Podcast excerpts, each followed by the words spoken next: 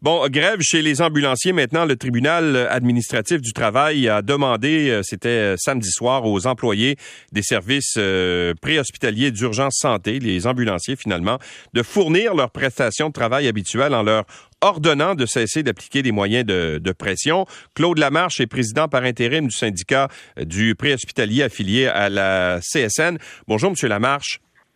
Bonjour, M. Lacroix. Alors, comment ça a été accueilli, cette décision-là du tribunal du travail? J'imagine que ça ne devait pas faire l'affaire de vos membres? Ben, c'est certain qu'en toute transparence, là, euh, ça a été bien mal reçu parce qu'évidemment, euh, sans créer des fausses attentes, euh, la manœuvre a été faite pour avoir un soutien de l'employeur dans, dans, ce qu'on s'est discuté la semaine dernière. Dans les incitatifs pour favoriser le volontariat et puis de mettre l'épaule à la roue dû au manque de personnel. Mais évidemment, euh, je vous cacherai pas que ça génère énormément de grogne au sein de, nos troupes de paramédics. Bon. Alors, en fait, ce que je comprends, c'est qu'il y a une pénurie de main-d'œuvre, tout ça. Et euh, la décision du tribunal administratif du travail fait en sorte que vous n'aurez pas le choix d'accepter finalement de faire du temps supplémentaire et aussi de ne pas euh, avoir recours à toutes les heures de, par exemple, de, de pause auxquelles vous avez droit, c'est ça? Ben, exactement. Ça vient directement trancher sur la période de repas. Euh, évidemment, le tribunal avait à établir s'il y avait un conflit, un mouvement concerté. Ça, ça a été directement avoué par la par la partie syndicale, par notre procureur. Et là où était tout l'enjeu, c'était le risque de de préjudice au sein de la population. Et là, le tribunal a évidemment rendu jugement en voulant réduire à son minimum le plus possible, parce qu'il faut quand même comprendre qu'en temps normal, sans nos moyens de pression, on le voit là, avec les dernières semaines, il est arrivé des événements malheureux.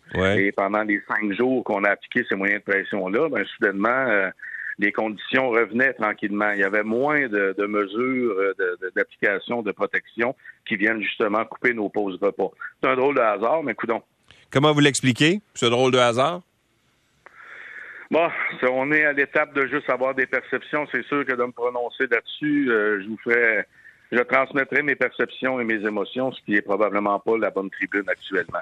Mais évidemment, vous comprendrez. Mais c'est certain que euh, je passerai quand même ici pour dire que sur notre voisin de la rive sud, la, coopérative de la Montérégie, à titre d'exemple, lorsque tu allonges ton corps de travail de quatre heures pour venir porter main forte, ben on te rémunère euh, tout euh, ton corps de travail en entier en temps supplémentaire.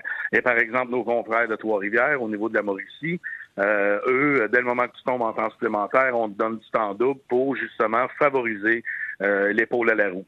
Bon. Et je parlerai pas des autres compagnies qui en ont des incitatifs depuis 2018. Mais euh, euh, vous allez quand même respecter la décision du tribunal, c'est ce que je comprends.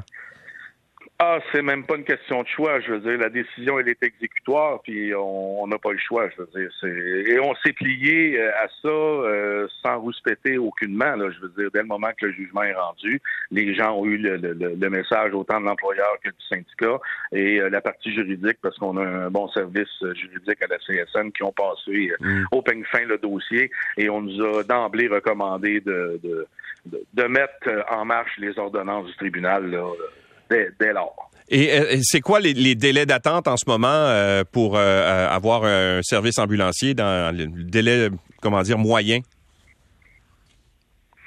Savez-vous, encore une fois, c'est des chiffres qui sont variables, puis j'ai pas les chiffres, parce que je travaille pas au sein de l'employeur. Moi, j'ai pas euh, des manettes dans les mains pour voir ça.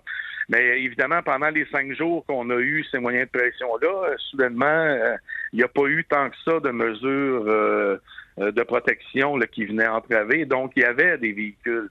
Est-ce que, évidemment, l'employeur euh, a géré ses appels de basse priorité? Parce que, comme le porte-parole le dit sur les, les porte-parole, le porte-parole d'urgence santé le dit dans les médias, ça ne viendrait pas tant affecter les appels de haute priorité d'urgence, mais bien plutôt mm. les appels de basse priorité. Et nous, on va profiter du jugement du tribunal actuellement parce qu'il est clairement spécifié que ça donne droit à l'employeur de réduire les temps d'attente pour les priorités sévères, les priorités de vie ou de mort, mais euh, aucunement le tribunal a rendu jugement euh, en disant que les mesures euh, de venir couper les périodes de repas servaient aux appels de basse priorité. Alors ça, c'est sûr qu'on va faire une vigie là-dessus. M. Lamarche, merci d'avoir été avec nous. Ben, merci beaucoup à Au revoir. Il est le, président par intérim du syndicat des ambulanciers.